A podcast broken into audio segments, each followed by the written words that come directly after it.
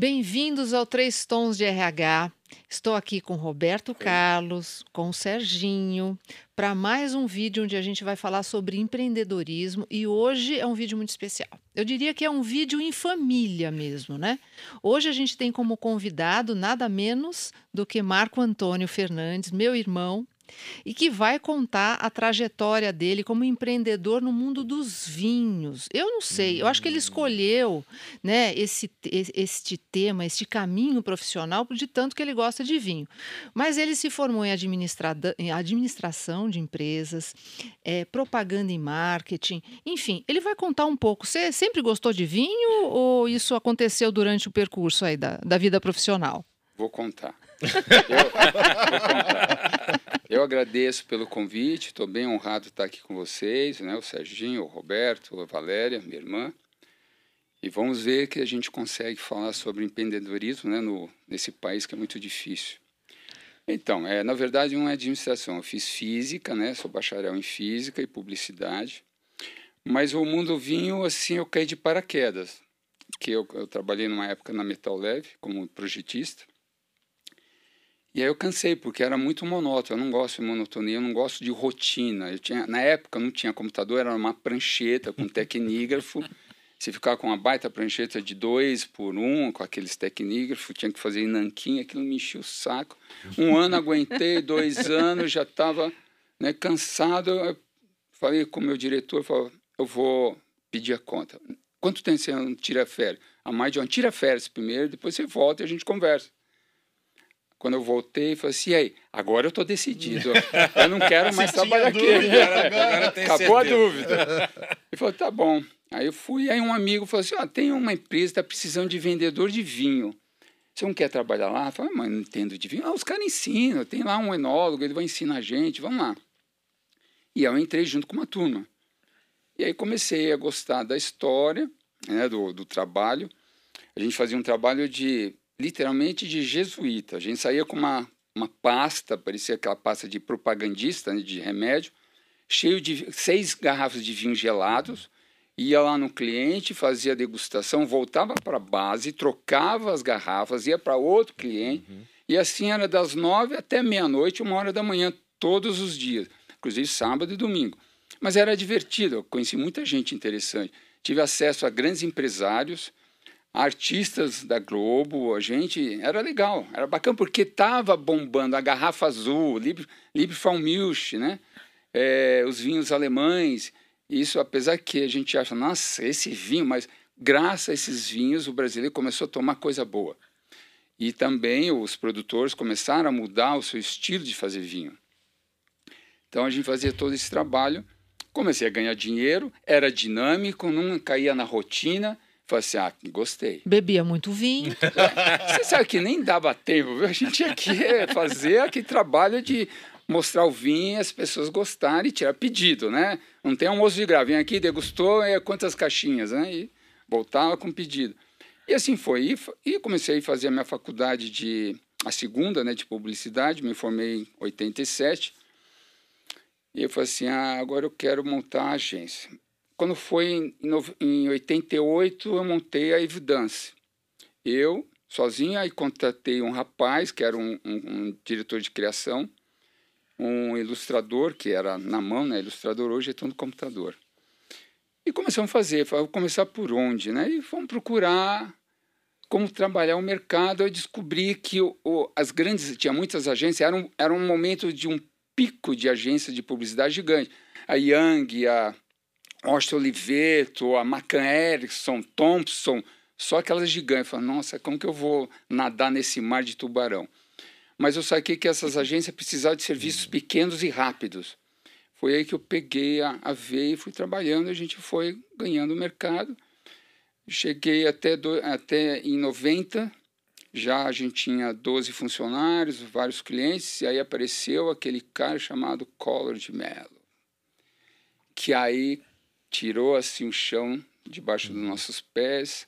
Não tinha mais dinheiro para pagar os funcionários, tinha que entregar sala e fui tocando.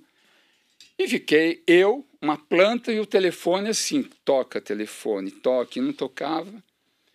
Aí fui num um evento de, de vinhos, encontrei o cara que me chamou a primeira vez para trabalhar de vinho e falou assim: o que você está fazendo? Eu nada agora. Vamos, vem trabalhar comigo. Voltei para a primeira importadora, só que aí como, como um publicitário, um cara de marketing.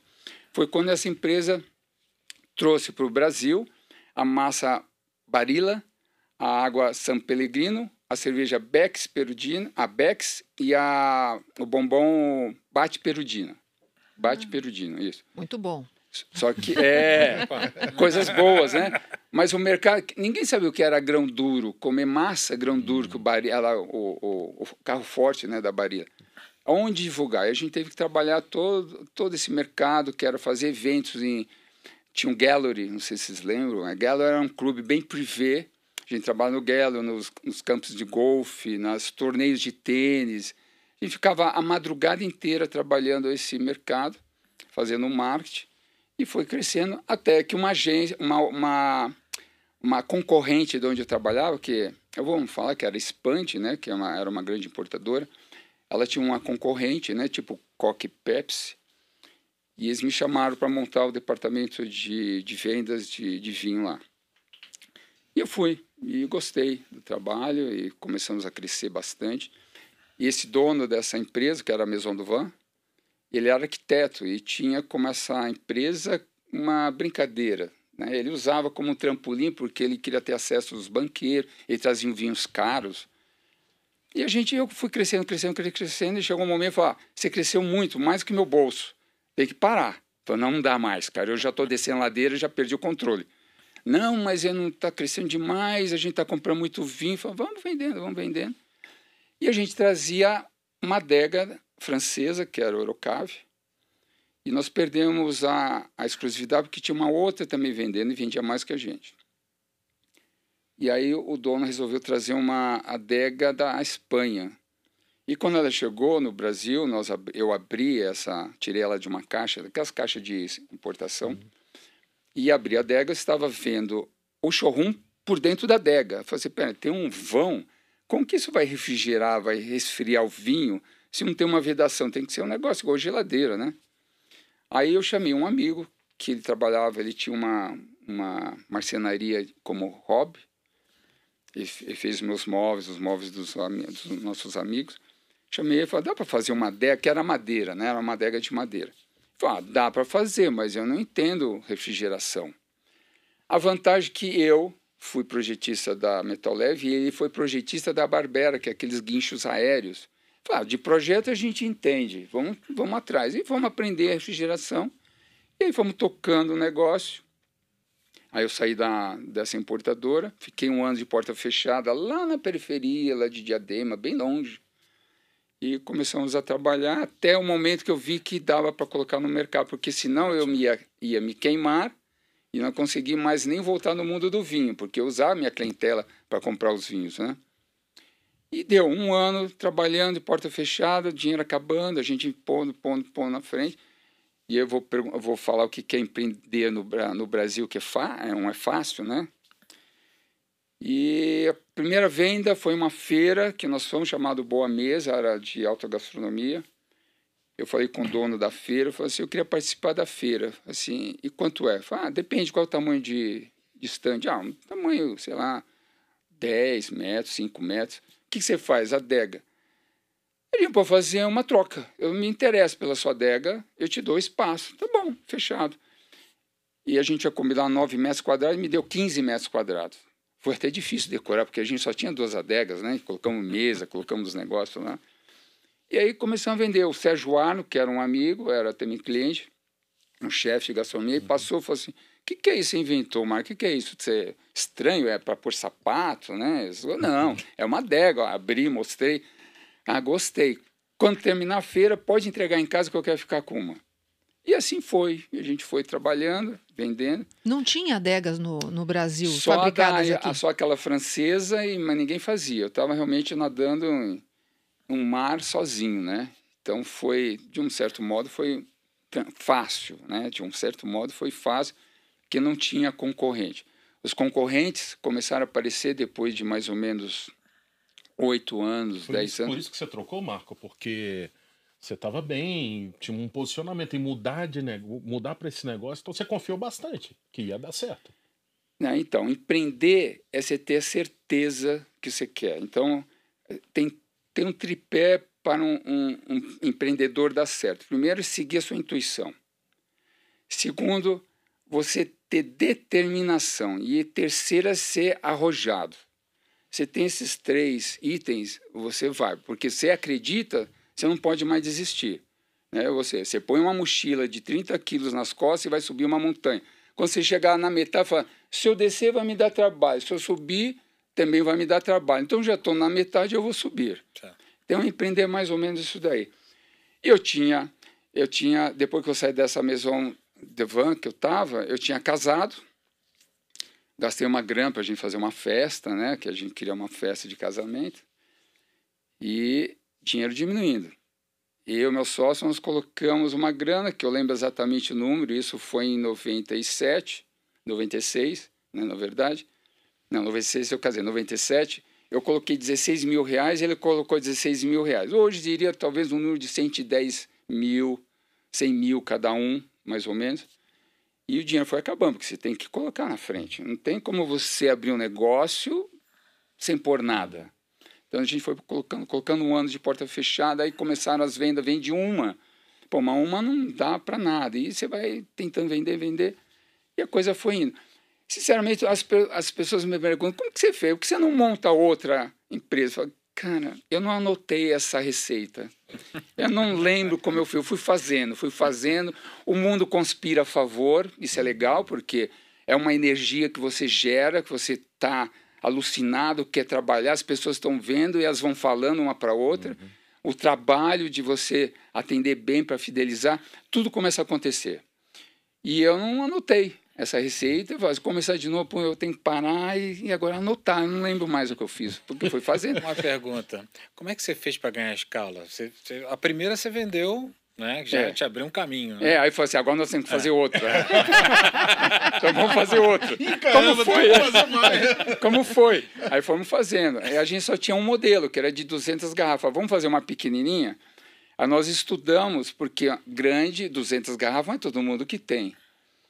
Aí nós quebramos a cabeça para conseguir a menor dimensão possível com a maior quantidade de garrafas necessárias e possíveis chegamos a 40 garrafas. Na verdade, 38 em garrafas Bordeaux, que é aquela que tem um gargalo, um pescoço maior, e a Borgonha, que dão 40, que é aquela que tem um pescoço menorzinho, mas é, um ombro mais inclinado. E começamos a fazer as duas. A gente estava na periferia, começou a ficar apertada a marcenaria, mudamos para um outro lugar, um, um, ainda a periferia um pouquinho mais perto e fomos fazendo, começou a ficar apertado de novo. E a gente e um é o que foi interessante que um ia indicando para o outro, que ninguém queria comprar uma aerocave, que era cara, vinha da França, reposição de material, né, de peças, de peças. longas. Hum. E a coisa foi falando, a pessoa foi falando e a gente foi foi vendendo, fazendo. Aí mudamos de novo. Mudamos para Vila Mascote, mas era um prédio, uma rua inclinada.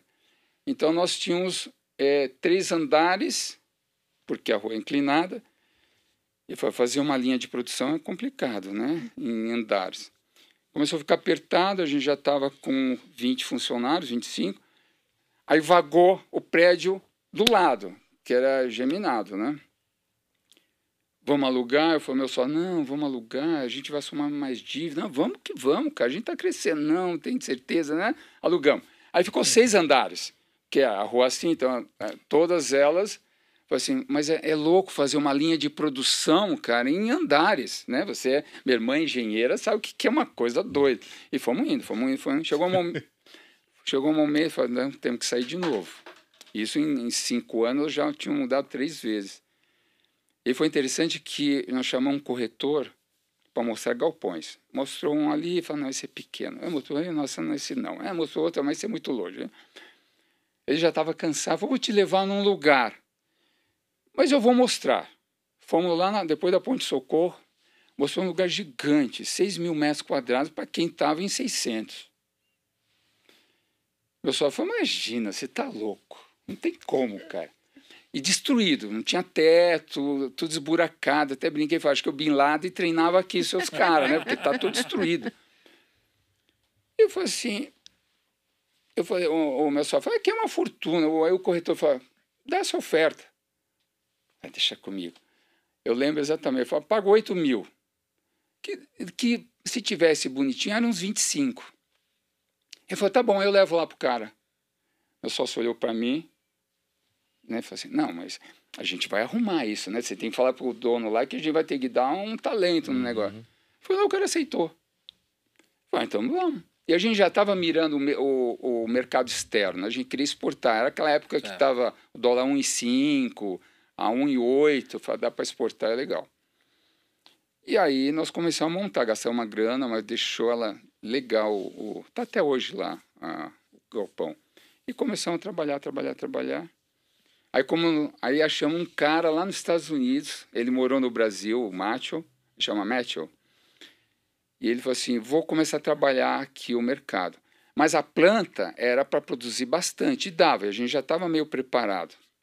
Não vou contar outros detalhes, que tem muito detalhe bacana aqui. O mundo conspira o favor, foi legal. As coisas foram acontecendo. Ganhei uma máquina de espumar poliuretano, porque poliuretano é o, é onde você isola a área interna de externa, que é, é igual geladeira, tem um poliuretano. Certo. A gente fazia na mão, batia lá num um batedor de liquidificador, assim, né? Aquela, tipo um mix. Aí um cara que fornecia para a gente falou assim, ó, tem uma ONG que dá máquina para proteger a camada de ozônio, você não quer se inscrever? Falei assim, ah, vamos. O só não, mas a gente, vamos escrever. Nos inscrevemos, ganhamos uma máquina. Aí veio aquele monstro que você punha toneladas de, de poliuretano. Aí falou, agora dá para exportar. E, e fomos preparando a, a indústria. Aí o, o Mátio, lá nos Estados Unidos, falou, ah, amanhã eu tenho uma reunião com uma empresa, me manda a tabela de preço. Eu tava, já estava em 2,8 o dólar. Aí, não, estava não, estava 3,50 até, né? Já tinha subido bastante. Eu falei para o meu sócio, vamos colocar aqui uma gordura, vamos pôr a, a três. E mandamos para ele. Aí era rápido, era galopante ó, o dólar, né? Ele estava muito, estava flutuando bastante. Uma semana e depois já estava em 3,2. Aí eu ligava, mas não, não, não vai. Você já foi no cliente? Não, não vai, que eu vou, mudou a tabela, vou ter que mexer. Ah, tá bom, eu mexia. Uma semana depois já estava em 2,8. Eu falei, mas não, não, não manda, eu vou ter que mexer de novo. Você sabe como é que é o Brasil. E assim foi, assim foi. Aí ele disse assim: estou indo num cliente e vou oferecer essa tabela de preço. Tá bom, onde você vai? Home Depot. Não! Home Depot tem 1.200 lojas nos Estados Unidos. Falou, não, não dá. Se, eu, se eles pedirem uma para cada loja, eu já não vou conseguir atender. Recua. Não é esse, não. Dá um tempinho. Não, já estou marcado, eu vou lá. Cara, foi assim, ah, agora ferrou. Mas não deu samba. Mas queriam amostra. Ele falou, ah, não vou mandar amostra. Bom, enfim, e assim foi o crescimento da empresa. Nós tínhamos uma parceira, foi uma fornecedora muito legal, que era a Embraco, é líder mundial de compressores. Eles abriram a, os braços para nós lá na periferia em Diadema, com dois funcionários. Eles falaram, vou ajudar vocês. Eles nos adotaram. E é, até hoje, tem 24 anos, são fornecedores da, da empresa é, viramos um case para eles, eles levavam nossas adegas para as feiras lá fora. Lançamento de compressores mandava primeiro para nós, para nós testarmos. Foi um, um patrocínio mesmo, cara, foi muito legal. Mundo conspirando a favor. Uhum. Então, é mas legal. aí você entrou no comércio também, né? Você nunca saiu do comércio, na verdade, mas você também comercializava vinho, você entrou nessa seara, né? Não, é, então, chegou um momento, como sempre, eu não paro, né? Eu falei para o meu sócio, vamos abrir uma loja? Eu tenho certeza que eles poderiam. Não, veja, calma aí. É, eu falei assim: não, nós somos indústria. Abrir loja, vamos abrir loja. Coincidentemente, de novo, o mundo conspira a favor. Eu tava, cheguei, estacionei meu carro lá no prédio, um, um, um amigo vizinho também, era o William, nós pegamos subi, no segundo subsolo, subimos no elevador, eu falei, você não quer pegar uma loja lá que eu tenho no D&D? Tinha três lojas. Aquela loja não tem identidade, só gasta, você não quer ficar com a loja? Quem sabia o que fazia dela, eu falei assim, loja no D&D, cara, não, muito caro. Eu falei assim, não, vê lá, vai lá, viu? Dá uma olhada primeiro. Peguei meu sócio, falei, vamos ver. O ponto era bom, no térreo, um lugar que tem movimento, que é do World Trade Center, que passava para o Rio, era legal. Pessoal, legal o ponto, hein? Tá bom, vou oferecer um valor. De novo, fui lá, assim, eu lembro os números, né? Uma loja custava 250 mil reais, falei assim, William, eu pago 90. Tá bom, em 12 vezes. Fechado. Agora tem que encarar. Vamos lá, falei, pessoal, fechamos. Aí esse, esse puta, você é louco. Aí colocamos a, a primeira loja no D&D. Passou um tempo, abrimos na Gabriel. E colocamos um quiosque no Shopping Morumbi. Que o shopping estava querendo coisas novas. Aí fomos indo. Eu falei, vamos colocar vinho. Que quem compra adega precisa de vinho né? E quem compra vinho precisa da adega. Olha o vinho aí de é, novo. É, é. Estava esperando chegar essa é, parte. Chegamos. É. Vinho, ele falou, aí ele falou assim, não, a gente não vende vinho, mas meu negócio é vinho, cara, vamos pôr vinho, cara. A gente oferece adega, já que o senhor comprou a adega, agora vamos comprar vinho. E assim foi o crescimento, chegamos a ter nove lojas, né? Começamos com a franquia, que é legal falar sobre franquia, né, para empreendedorismo. E fomos crescendo. Aí, mas quando é que é, o universo não conspirou a favor? Ah, quando nós começamos a brigar. Aí a coisa ficou. Não é brigar. Há um momento que. Divergência. É divergência. É igual igual casal, né? A gente, em algum momento, começa a ter divergências natural, mas eu não, eu não tenho muita paciência, eu não gosto de ambiente pesado, então. Mas é um detalhe, né? Que é muito pessoal. Mas aí nós começamos a, a. Nós tínhamos as nove lojas, a fábrica, a primeira, a primeira, o primeiro clube de vinhos no Brasil foi nosso, foi o Dionísio Clube. E aí começamos também a importar vinhos e acessórios, né, taças, essas coisas, para abastecer as lojas. E foi o trabalho que nós fomos fazendo durante. Eu saí lá, a gente já tinha 18 anos juntos. Eu acho que tem um ponto importante, e óbvio que não precisa entrar em detalhes, mas é um ponto importante, né? Que para ter uma, longevidade, porque você há necessidade de parcerias quando você tem um, um empreendimento, né? É, mas se não tiver uma conexão, né? E na sua fala, por várias vezes, a gente nota que não teve uhum. sempre uma conexão. Às vezes você era mais é, arrojado, ele queria segurar um pouco mais. Quer dizer, se não tem um, uma, um casamento mesmo, né? De modo de ver o mundo, de modo de ver o negócio, você pode não ter aí uma longevidade, né? É, isso é uma, você colocou muito bem. Isso é uma coisa que as pessoas perguntam, eu sempre conversar para elas. A gente precisa ter oposição, né? É, quando eu tive agência, eu tinha um, um cara que entrou com sócio, depois de um tempo ele quis ser sócio, era um psicólogo, e quando entrou o colo a gente separou, ele falou uma frase para mim que eu não esqueci mais, porque a gente tinha divergências, mas a divergência de um psicólogo e um publicitário e, e, e vendedor era bem forte. Aí ele falou uma coisa assim, Marcão, a gente está separando, mas a amizade continua, mas lembre-se uma coisa, quando duas pessoas fazem a mesma coisa, agem igual e pensam igual, tem um sobrando, não precisa dois.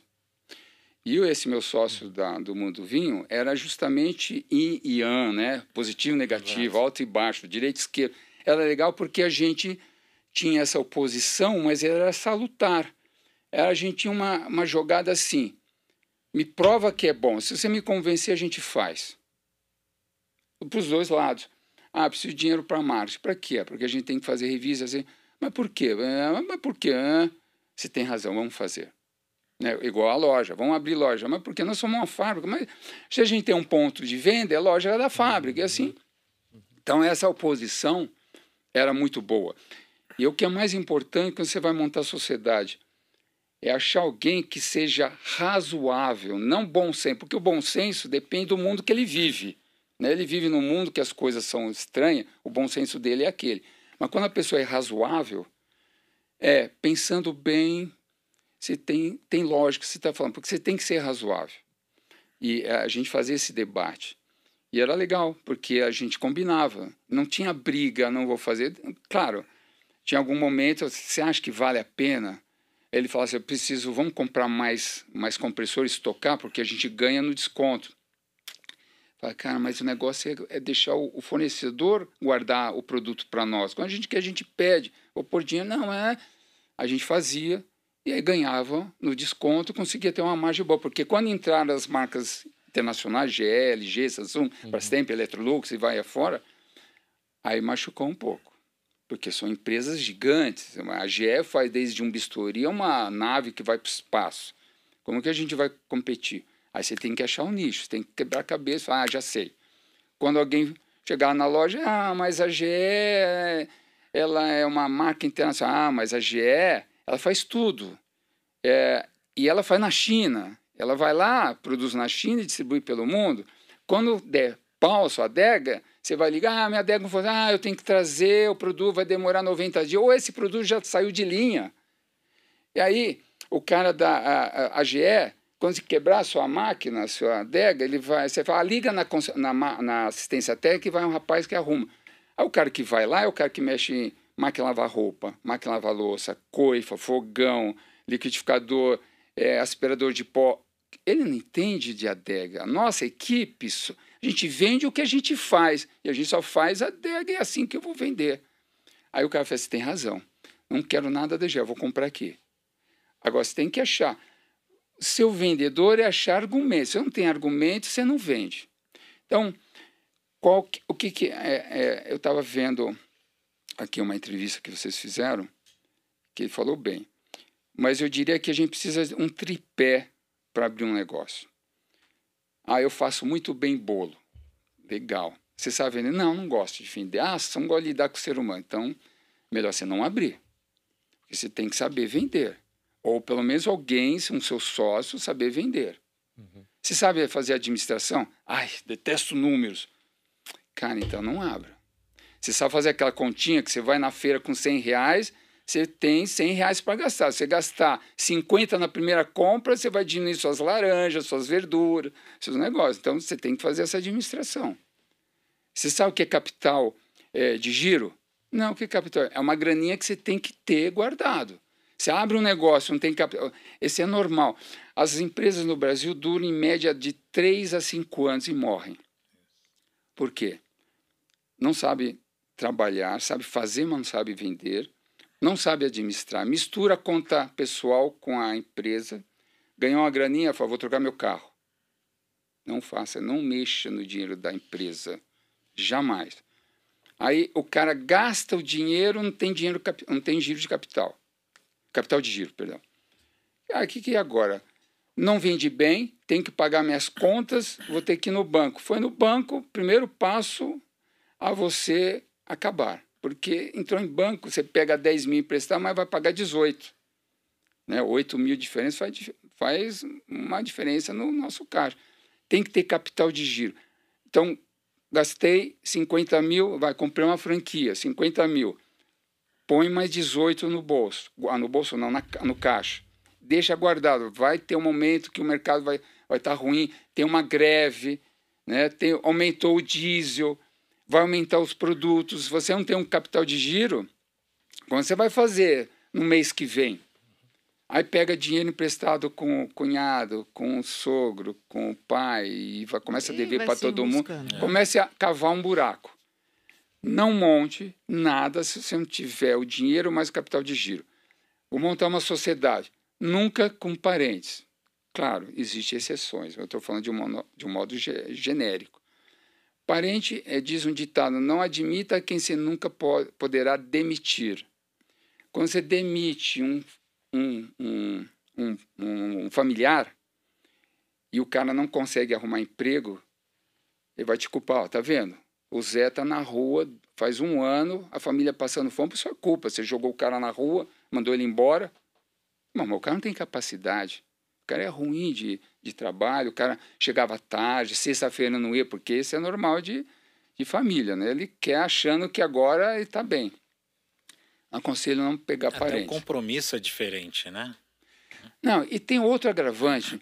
A empresa cresce, já tem 50 funcionários, 100 funcionários. Aquele que está vislumbrando uma gerência, uma diretoria, ele já está vendo que a chance dele é mínima que vai colocar o primo, vai colocar o cunhado. Então também é ruim. Amigo.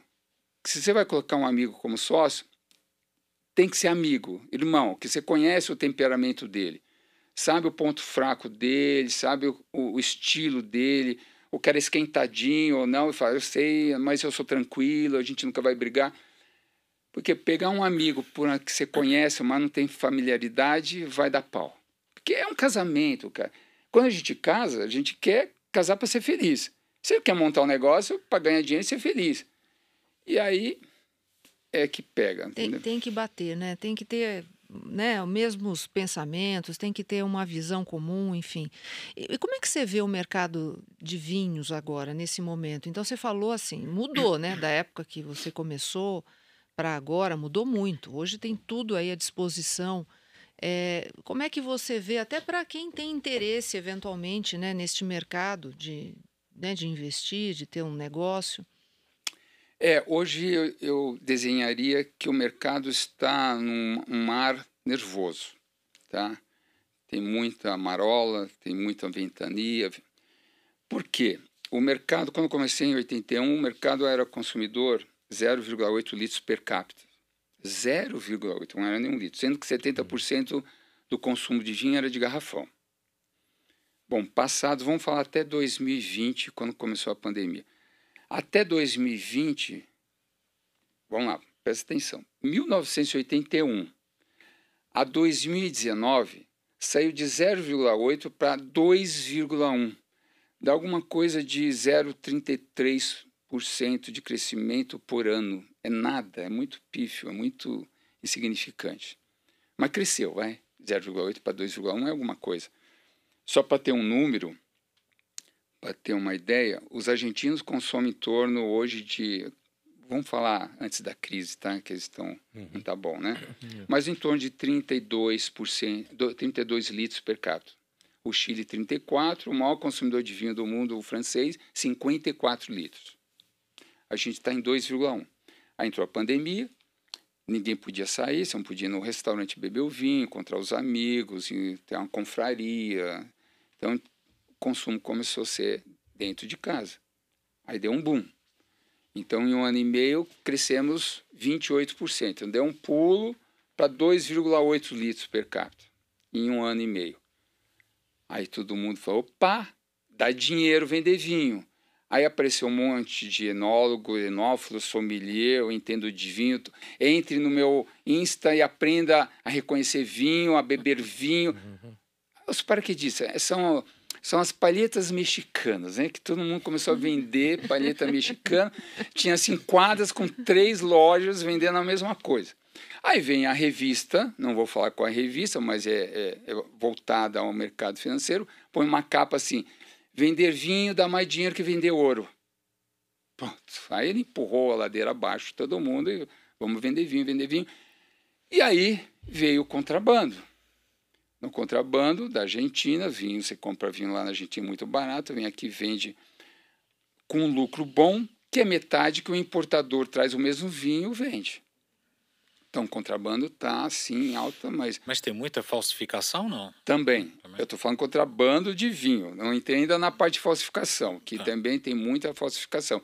Que esse é o pior, porque você toma algo que você não deveria tomar e corre risco até de vida. Que é o perigoso, porque se põe tudo. É, não tem escrúpulo, né? Quem falsifica não tem escrúpulo.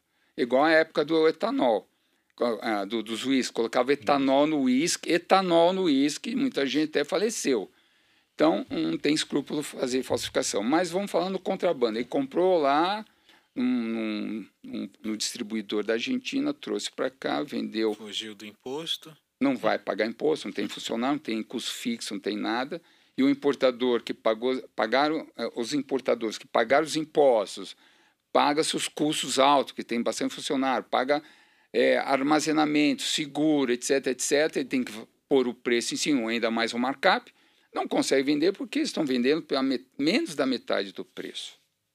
Claro, eu já vivi isso, desde a época que comecei com vinhos, são mais ou menos 15, 17 pacotes econômicos e, e, e governamentais, é, é, é, governamentais que, que eu passei, pacote tipo congelado, Cruzeiro Novo, Cruzado, Bresser, é, Cola, bom, enfim, é um pacote enorme. Todos esses. Ah, teve o salvaguarda que o governo implantou na época do, do PT para proteger os produtores nacionais. Tudo bem, eles estavam querendo isso, mas o tiro saiu pelo pé, né? saiu pela culata, né? foi um tiro no pé não deu certo. Aí voltaram assim mais ou menos. Aí teve selar o, o vinho, como se fazia com os uísques. Mas é, são, é assim, né? Como eu falei, são marolas. Você sobe, desce, sobe, vai passar, vai apurar o mercado, vai ficar no mercado os melhores, os profissionais, e aí volta tudo normal. Hoje, assim, onde você encontra uma palheta mexicana aqui, eu não sei. Tem ainda? Acho que deve ter, né? Um, sei lá, cada 20 quilômetros, cada 50 quilômetros. Aí ficam os melhores. Mas o mercado do vinho tá bom para se beber, porque tem bastante coisa boa. Nós acho que tem quatro países, bom, tinha, né? Agora não sei mais como tá. Até até quatro, cinco anos atrás, quatro países que trazem todas as nacionalidades de vinho do mundo. Então é Inglaterra, é, Japão, Estados Unidos e Brasil. Temos todas as nacionalidades de vinho do planeta aqui no Brasil. Só que nós não temos tanto consumidor, consumidores uhum. como esses países, né? Uhum. Mas tem uma diversidade muito grande de, de as, vinho da As importadoras têm um concorrente, por exemplo, da venda direta? Quem fabrica o vinho quer vender direto? Qual é a principal concorrente das importadoras? Não tem. As, os próprios importadores, mas com outros produtos. Então, Uh, vamos dar um exemplo. Essa caneca aqui, ó. atenção, gente, ó. Tem gente, um monte de gente que faz canecas iguais, só que cada um com seu nome. Não é três tons, é três tons. Ninguém vai repetir, mas tem outro lá dois tons, meio tom, e vende a mesma caneca. Aí tem outro que faz uma caneca mais elaborada, que usa uma cerâmica diferenciada, tem um, uma grife, tem um, um arquiteto que assina. Aí tem um outro que tem tem ouro nas bordas, tem uns diamantes aqui, colocar. O mercado se diferencia, são concorrentes porque competem no mercado de vinhos com os clientes, mas é uma briga salutar. Cada um tem seu vinho, vende seu vinho, faz sucesso um vinho. Tem marcas famosas no Brasil de vinho que as pessoas, ah, eu tomei aquele vinho X. Todo vinho que entrou no Brasil não era conhecido. Um dia ficou conhecido. Tem que fazer um trabalho de marketing, né, de vendas, para ficar conhecido e cair no, na graça do, da clientela. Mas os concorrentes, é, até onde eu estava bem antenado, tinha 500 importadores, 1.200 cadastrados, mas 500 importadores. Depois da pandemia, deve estar quase 1.200 importadores e sei lá quantos cadastrados, porque hoje o restaurante traz, as lojas trazem vinhos deles mesmos, e assim vai, cada um põe sua marca e pronto. Rótulos existem de monte, de monte. Você vai falar, mas qual que é o melhor? vai bebendo. Qual é o melhor restaurante ou qual é, qual é o risoto, o melhor risoto de São Paulo? Vai em cada restaurante e você que vai julgar. Então, é assim que é o mercado. O, o Marco, e qual que é o projeto do momento? Ligado a vinhos, claro. Meu? Ah, é segredo. Não, primeiramente é vender vinho, né? Nós estamos lá com a Vin, é, a Merchan, a Vinazo é uma importadora, a gente já está com. Como é que chama? Vinazo, né, é, com Z, é. Vinazo, com Z. Z. É. Um, um, Z, um Z só. Um Z, um Z só. só. A gente traz vinhos aí, algumas nacionalidades, mas eu trabalho só com importadores boutiques. Alguém perguntou, mas o que é importador boutique? são produtores. O que é importador boutique? Ah, boa pergunta, gostei dessa pergunta. Esse cara é bom, hein? o Serginho falou que é uma importadora, é um produtor boutique. É a família que trabalha. Por exemplo, nós temos agora, chegou no Brasil, já faz segunda-feira, são vinhos espanhóis, todos veganos, inclusive as cavas. Cavas são espumantes, mas da, na, na Espanha chama cava. cava. E elas, essa, esse, essa família, há 150 anos fazem vinhos de pai para filho, para neto, bisneto, bisneto, quadrineto, sei lá quantos netos tem aí. A qualidade é sensacional. Então, esses produtores não estão preocupados em distribuir para o mundo inteiro, produzir 200, 18 milhões de garrafas, 20 milhões de garrafas. Eles querem produzir aquele volume, mas com aquela qualidade. E esse é o nosso foco desses produtores boutiques. Então, é assim que a gente foca. Já estamos também já negociando os vinhos portugueses veganos também, e assim vamos trabalhando. E aí, nesse, nesse canal, né, que agora é o canal que eu acho que é o mais, mais viável, mais utilizado, né, que é você poder, acessando aí seu celular, entra lá, www.vinazo.com.br né, e tal, escolhe o seu vinho Isso. de acordo com o que você vai jantar à noite e tal. Esse é o meio hoje, né? Não vale a pena ter loja? Ah, Esse é para o futuro. A, as vendas elas vão estão crescendo e mais pela depois da pandemia cresceram muito online, tá? As, tem pessoas que ainda gostam de ir na loja para escolher, bater um papo, porque o vendedor de loja ele é psicólogo e psiquiatra, né? Tem gente que vai lá, vocês estão risando, mas vai. A gente tinha cliente que ia contar que ele brigou com a esposa, que o filho não volta para casa. É interessante. Mas ele gostava de ir na loja e, e comprava da gente. E, e psicólogo, que você tem que mostrar o que, que ele está levando, que, qual é a vantagem, como ele pode harmonizar isso, qual é o momento bom para ele abrir aquele vinho.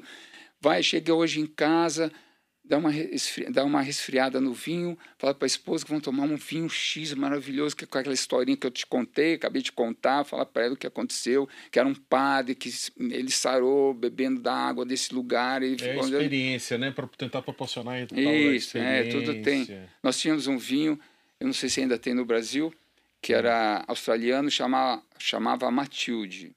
E tinha uma foto, uma ilustração de um cachorro. Eu não lembro a, o, qual era o, o cachorro, a raça, do... a raça dele. Hum. Mas a história é que esse cachorro, esse produtor, ele tinha esse cachorro, quando ele estava saindo de casa, num certo dia, ele teve um, um, um ataque, né? não foi fulminante, mas começou a ter um, uma dor no peito, caiu na, na, na porta da rua e o cachorro latia, latia, latia, latia os vizinhos começaram a ver o que está acontecendo, viram o cara, chamaram a ambulância, socorreram e ele começou, aí ele pôs os vinhos dele como Matilda, que era o nome do cachorro. Aí você conta essa historinha, quando as pessoas levam, põe a mesa, ah, um cachorro, ah, essa tem uma história aí. Esse cachorro, Matilda, né? Todo mundo gostava. E a gente, quando eu comecei com o vinho, a gente tinha muita história de vinho dos vinhos alemães, né? Ah, eles adoraram. Falei, e esse vinho? Qual é a história desse vinho? E esse vinho? Porque era legal. A, a gente vende vinho porque tem história. É legal isso daí. Então, o, o projeto esse ano é aumentar, esse ano né, já estamos na metade do ano, agora é a hora de trazer só os vinhos. O desenvolvimento de trazer vinho para esse ano já começa a ficar mais complexo, porque segundo semestre há uma abundância de trazer vinhos antes de outubro. Historicamente, a gente tem greve no porto, né? Espero que não, mas se você tiver contêiner querendo pôr a mão nele e acontece a greve, prejudica a gente, né? Então, é, espero que não tenha. E aí a gente tem o Black Friday e fim de ano. Quando chegar em dezembro não adianta mais. Porque quem comprou, comprou. Quem está pensando em comprar já está mirando ou já está abastecido. Então você tem lá até metade de novembro para começar a projetar suas vendas e já está terminando suas vendas. Aí janeiro não tem ninguém, está todo mundo viajando. A gente começa, aí tem o carnaval, que todo mundo diz que o Brasil começa depois do carnaval, que não é verdade. A gente lá para março a gente começa já com os vinhos de novo. Então é esse o projeto. Tem outros. Ah, eu tenho o, o Keepfy. É, Keeper, né, de cuidar, Fire, que é, é for you. Então a gente põe Keepfy igual o, o Spotify, né, que também. A gente cuida de guarda dos vinhos para os clientes que não têm ah, mais legal. espaço que ele separou, que tirar os vinhos lá de, da, da casa antes que a mulher tome ou venda ou, ou quebre. Quebre, né? que, não, nós tivemos um caso que a mulher quebrou mesmo, a adega e os vinhos.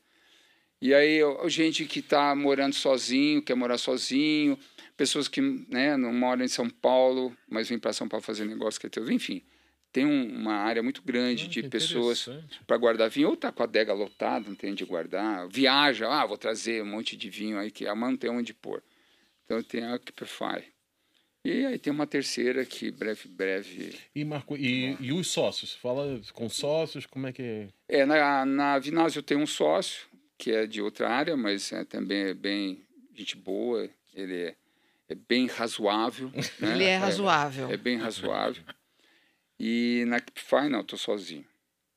E aí na, te, na terceira, atrás de um investidor, né?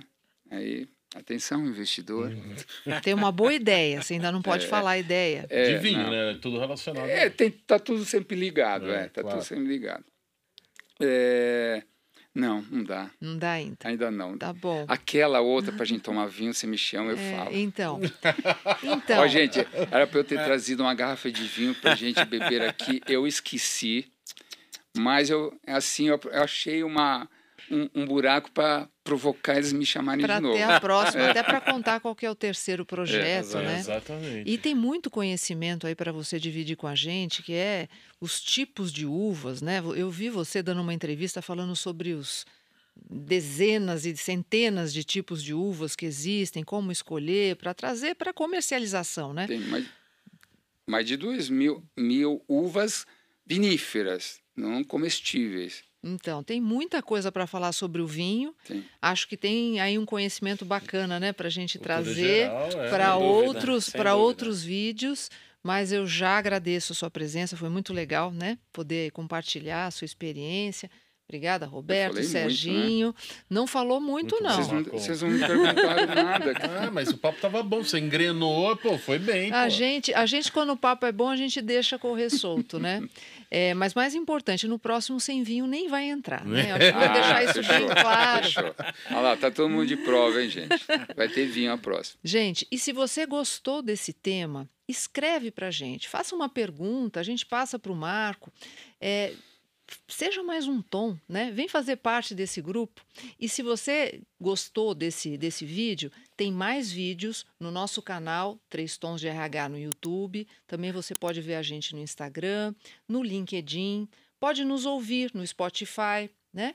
Pode nos ouvir no Deezer ou pode ler textos também muito interessantes, onde a gente tem outros tons que contribuem, que é no www.trêstonsderh.com.br, que é o nosso site. Fica com a gente, se inscreve no canal. Tchau, tchau. Tchau, pessoal. Tchau, Se inscreve, hein, gente. Vamos lá.